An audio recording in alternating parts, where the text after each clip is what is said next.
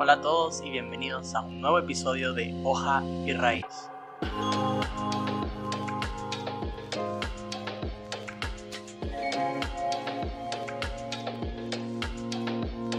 Bienvenidos a este podcast, mi nombre es José Alemán Ibarra y estoy muy feliz de anunciarte que el día de hoy tenemos un invitado súper especial.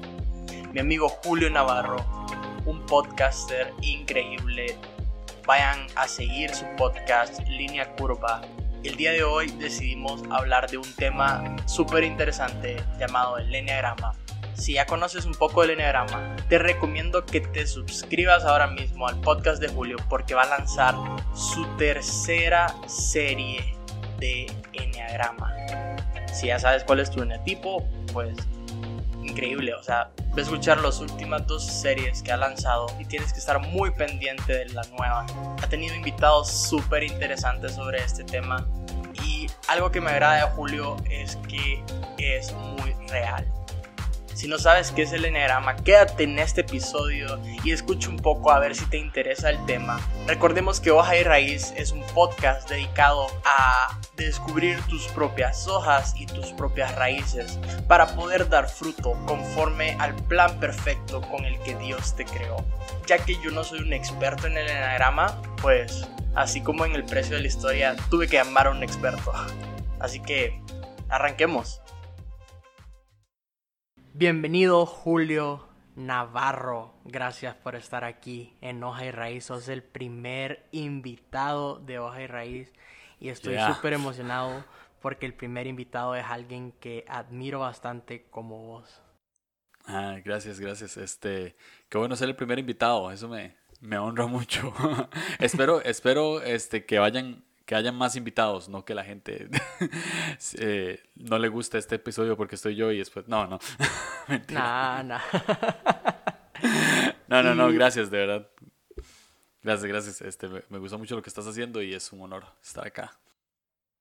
Gracias, gracias, en serio. Créeme que vos has, sembrado bastante, has depositado bastante en hoja y raíz. Bueno, vos me enseñaste a usar la mayoría de las cosas y te lo agradezco bastante. Creo que vos hiciste que el podcast fuera posible. Si no me hubiera quedado puro IGTV y editando videos ahí de mi celular todo toda la semana. Muy bien, muy bien, muy bien. Julio, decidí invitarte porque em, el objetivo de Hoja y Raíz es autodescubrimiento, descubrir nuestras propias hojas, nuestras propias raíces, que es lo que nos dan nuestra esencia. Y yo creo que vos ya tenés un doctorado en Enneagrama.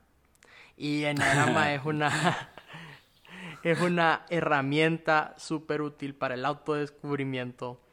Eh, ya vas por la tercera serie del Enneagrama. ¡Wow! O sea, mucho trabajo, mucho estudio. Y quiero que así de, de, una forma básica para tal vez el que quizás no conoce el Enneagrama, nos digas qué es el Enneagrama, cómo lo conociste y por qué te enamoraste de él. Ya, este. Bueno, no, no, soy doctor en Enneagrama. me encantaría, me encantaría. Si estoy, si estoy pensando seriamente en certificarme próximo año, y, pero soy un aficionado más, o sea, no, no, no soy experto. De hecho, eh, las series generalmente las hago para aprender, ¿verdad? O sea, eh, es un. Las series son como un buen estímulo para. para para conocer las motivaciones de la gente, sentarme y ver cómo, cómo habla y cómo experimenta la vida o ve el mundo cada, cada tipo. Entonces, eh, sí, me, ayuda mucho. Soy, soy muy aficionado, eso sí, soy muy fan del enneagrama y, y me ha ayudado bastante. Eh, no solo a conocerme a mí mismo, sino conocer a los demás, conocer a Dios. Este, entonces creo que en realidad la manera en la que me enamoré del, de la herramienta este, fue por el, fue por el simple hecho de, que era como un espejo que me reflejaba, por lo menos a mí, en lo personal, ¿verdad? O sea, cuando yo leía eh, cosas acerca de mi patrón de personalidad, decía, wow, sí, esto, tiene mucho sentido, tiene mucho sentido porque actué así en mi infancia, porque actúo ahora así, porque, porque hago estas cosas, ¿verdad? Porque el enneagrama justamente es eso, es un mapa de autodescubrimiento que me dice por qué hago las cosas. O sea, no me dice las cosas que hago, Me explico, mucha gente lo, lo tacha como el horóscopo cristiano porque se hizo muy famoso entre cristianos, pero, pero eh, el horóscopo te dice lo que vas a hacer o lo que haces, pero el enneagrama no te dice lo que haces, te dice por qué lo haces. O sea, cuál es la raíz de, ¿verdad? de esa hoja, cuál es la raíz de ese fruto que estás, que, que estás dando. Entonces, me, me, gustaba mucho el enneagrama porque profundiza en las motivaciones de cada patrón de personalidad y además nos indica que todas las personas somos diferentes. ¿verdad? O sea, aunque hayan nueve patrones de personalidad dentro del enneagrama, todas las personas tenemos una personalidad distinta.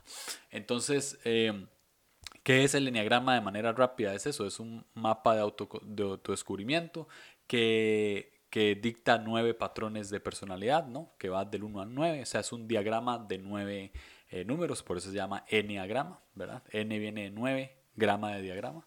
Y... Y lo interesante de esto es que se entrelazan entre sí. O sea, eh, vos tenés una, una, personalidad en esencia, pero tenés algo bueno de, de, de, otra personalidad, algo malo de otra personalidad, tenés alas, ahí podemos conversar después de esto, pero, pero todos, todos se entrelazan, no se queda solamente en que esto es así, así, como A, B, C y D, sino que es un poquito más profundo y cada vez siento que salen cosas nuevas. ¿sí? y demás. Entonces sí, está, está bastante cool. Es una herramienta, 100% es, es una herramienta de personalidad. Qué increíble. ¿Y cuándo descubriste el enneagrama? Oh, lo descubrí creo que hace, hace ya como casi dos años. Creo que cuando, cuando Yesenia Hansen sacó el, en, Armadillo el episodio de enneagrama. Este, creo que antes, antes había mencionado un poquito de, de eso, eh, él, y después sacó un episodio dos episodios de Enneagrama y ahí este, fui, honestamente hice el test, ¿verdad? Leí un poco las personalidades, pero hice el test y me salió que, el test me salió que eran nueve y lo consulté con mi esposa y mi esposa me dijo definitivamente sí. este, eh, y, ahí pues empecé a explorar un poquito más, me empezó a gustar mucho, o sea, no lo dejé como ahí, sino que empecé a, a profundizar, me compré algunos libros con respecto al enneagrama y, y, empecé a hacer, este, a seguir una cuenta en Instagram que se llama Soy mi tipo, que siempre la recomiendo, este, y, y esa me inspiró eh, a hacer, hacer como entrevistas a cada tipo del enneagrama, a cada eneatipo, ¿verdad? O sea, del 1 al 9. En ese momento yo tenía un blog, entonces iba a hacer las entrevistas por medio del blog, pero dije, está como muy difícil hacerlo así. Entonces, en realidad, la excusa perfecta para empezar a hacer podcast fue el Enneagrama. De hecho, grabé toda la serie de Enneagrama, grabé toda la serie de Enneagrama sin haber grabado otro episodio. Y, y sí, o sea, grabé, todos los tipos del, del 1 al 9 y, y pues ahí me, me, me aventuré después a, a sacar el podcast como dos meses después, algo así. Pero sí, la, la manera en la que lo conocí fue así, fue escuchando Yesaya, después metiéndome a Soy mi tipo y ahí fue donde me empezó a gustar. Qué genial. Yo te iba a preguntar, vos sos de las personas que son pro o contra el quiz. Vos lo hiciste, yo ah. también hice el mío y me salió creo que tres también, pero eh, empecé a investigar un poco, empecé a leer. Y dije, ah, sí se parece a mí bastante. Eh, luego hasta que empecé como a profundizar más, leer y todo, ahí fue cuando confirmé que realmente era un 3, porque la gente me hacía dudar bastante y me decía, es que el quiz no es, como, no es 100% legítimo, no, no te da como una seguridad, pero yo en lo personal yo dije, ah, latino bien, quiere decir de que si lo respondes como de manera honesta con vos mismo y todo, para que sí te sirva. Ya, sos este pro o contra. Este, creo que no soy ninguno de los dos. Para ponerme en, una, en una posición más neutral. Este, tengo un libro que se llama La sabiduría del enneagrama, que está escrito por las personas que diseñaron el test. Que, del test que pones en Google, ¿no? O sea, testenneagrama.com, ellos diseñaron el test.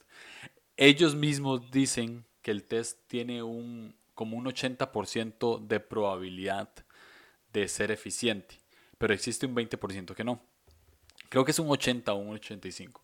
Entonces, creo que soy pro al test para, para gente que está muy perdida en el, en el enneagrama y quiere como, como darse una guía, entonces hace el test y como recomiendan los autores del mismo test, este, los primeros tres números que te salgan, probablemente estés dentro de esos tres números, ¿verdad? Pero estoy en contra del test cuando solamente haces el test y solamente te dejas guiar por el test, ¿verdad? Entonces la recomendación que yo siempre doy es que cuando entres a hacer el test, leas primero, existe una opción de leer todos los patrones, todas las características de cada eneatipo y que leas eso primero, que lo leas con alguien que te conoce muchísimo, sí, muchísimo, ojalá como eh, tu esposa, tu esposo, un amigo muy cercano, tu mamá, tu papá, que lo leas con ellos y que ellos eh, te digan, bueno, yo creo que puedes estar entre estos números y después haces el test y tal vez te pasa las que te pasó vos o, me pasaron a mí, que, que verdad que sí, sí, sí, sí, sí era real. O tal vez les pase, tengo muchos amigos que no, que les sale otro número y, y, después se dan cuenta que no es ese, pero por lo menos les dan una guía para saber en cuál número están. Cool. ¿Y, y cuántas veces has dudado en, en, tu número? Ah, todo el tiempo. dudo, dudo, mucho. pero eh, sí, sí, sé que, sí sé que soy nueve, pero como, como te dije al inicio, que se entrelazan, ¿no? O sea, yo tengo, una, tengo una flecha que va a 6 y tengo otra flecha que va a 3. Entonces a veces me confundo con el 3, a veces me confundo con el 6, pero este, lo importante es la motivación. Entonces cuando me pregunto por qué estoy haciendo lo que estoy haciendo, me doy cuenta que sí tengo una motivación 100% de un 9. Entonces, aunque tengamos características externas o superficiales de otros números, lo, lo importante es la motivación, lo importante es el, la, sí, lo interno que nos lleva a tomar esa acción, ¿verdad? Entonces, sí, he, he dudado, pero no, sí soy, sí soy 9, 100%. Sí, me imagino. Yo, yo, yo entré en una confusión así bien fuerte un tiempo de ser un 3 y un 7, por ejemplo. Que están un poco como... Yo creo que a, Leo la vez pasada en una de tus Zooms estaba compartiendo lo mismo y yo dije como me sentí súper identificado porque eh, luego vos me dijiste que tal vez con algún trauma de la infancia, algo, o sea, pudo haber como marcado bastante y luego empecé como a profundizar un poco más, no, no, no, no quise seguir en eso porque eh, no quería como e, encerrarme en algo, no quería encerrarme en algo, sino que dije, bueno, o sea, este soy yo, este soy yo ahora. Eh, esta, este, esto me, me, ayuda como una guía, pero sí me ayudó bastante a entenderme como a mí mismo. Y creo que yo también, cuando conocí el enagrama, fue cuando empecé como a, a, a, crecer en mi personalidad. Y yo creo que, que, que, que, o sea, yo creo que cada persona que empieza como a autodescubrirse con el enagrama también, eh, empieza como a crecer y por eso me gusta bastante el tema. No soy un experto, por eso decidí hablar con un experto como vos sobre esto. Sí me ha ayudado bastante tus series. Me, me, me, cada vez que lanzas un episodio de un 3 empiezo a escucharlo y cuando me interesan así como las alas, que ya, ya vamos a hablar un poco de eso, eh, también empiezo como a escucharlos así.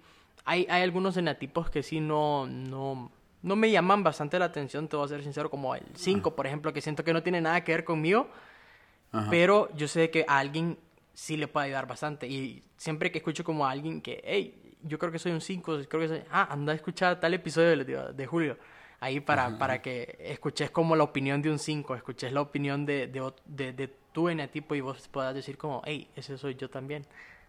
Ya, este, e, es muy curioso, sí, porque pero, no, que sí, es muy curioso lo que decís porque, este, sí, sí, sí hay como muchas cosas, por ejemplo, en esto que te confundías entre el 3 y el 7, eso, eh, hay una belleza en el enneagrama en que hay números que se parecen mucho porque sus motivaciones son muy similares.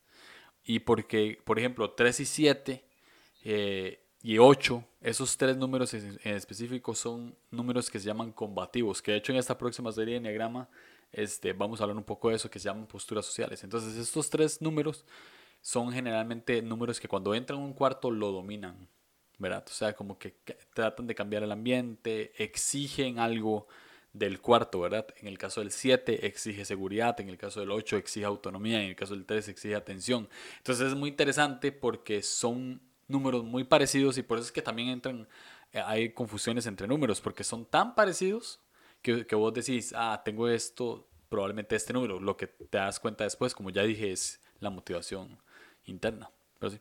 Qué cool. Ahora contamos, contame un poco así cómo funcionan las alas. Alas. Eh, ok, el, el, todo el símbolo del enneagrama, ¿verdad? Todo el enneagrama, el, el diagrama con los nueve tipos, tiene eh, una intención, ¿verdad? Está diseñado de una manera intencional para, para que se entrelacen los números entre sí. Este, las alas son los números que están a la par de tu eneatipo. Entonces, si la gente en este momento está escuchando y se puede meter a Google y pone enneagrama y ve el diagrama, este, si ves el 9, que es el que está en el pico arriba del enneagrama, tiene dos números a la par, que es el 8 y el 1. ¿Esto qué quiere decir? Que puedes tomar características superficiales o externas del tanto del 8 como del 1. El 9 puede tomar de vez en cuando estas características sin perder su motivación de 9. Entonces, hay muchas personas que se confunden con el ala. Que, por ejemplo, un 9 que piensa que es un 1 o un 9 que piensa que es un 8.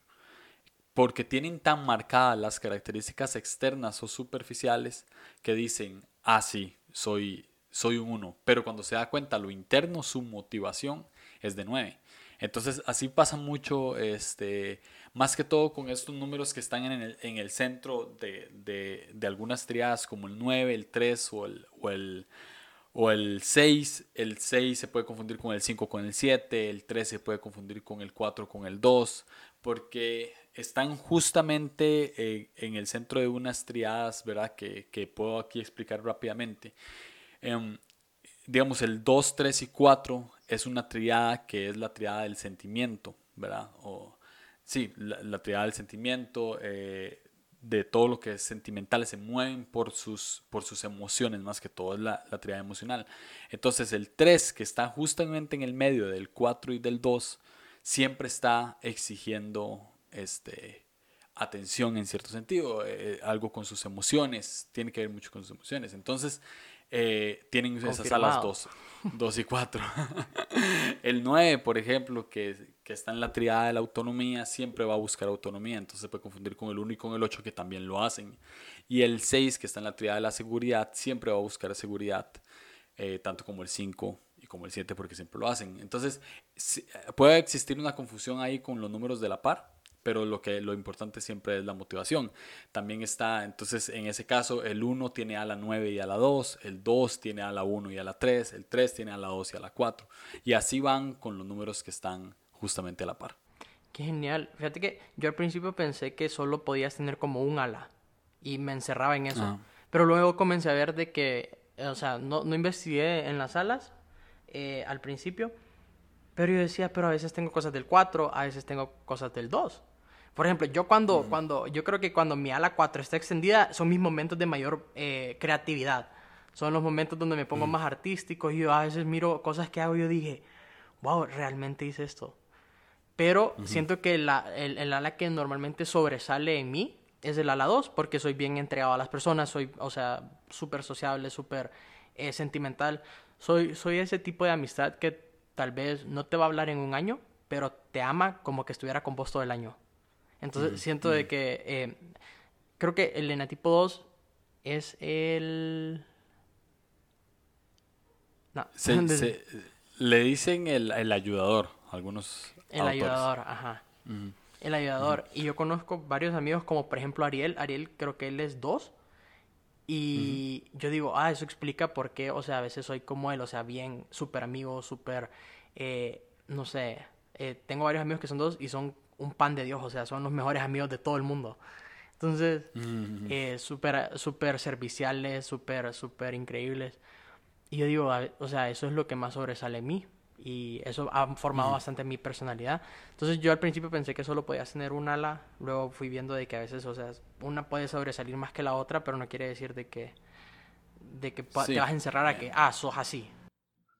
Sí, de, de hecho, eh, yo, yo soy de la teoría que tenemos las dos alas, solamente que tenemos un ala más desarrollada que otra Y depende de dónde estemos, o sea, depende del contexto en el que nos encontremos, eh, podemos bailar en las salas. Por ejemplo, ahorita vos tal vez con tu podcast puede ser un a las 4 cuando grabas solo y puede ser un a las 2 cuando estás haciendo una entrevista.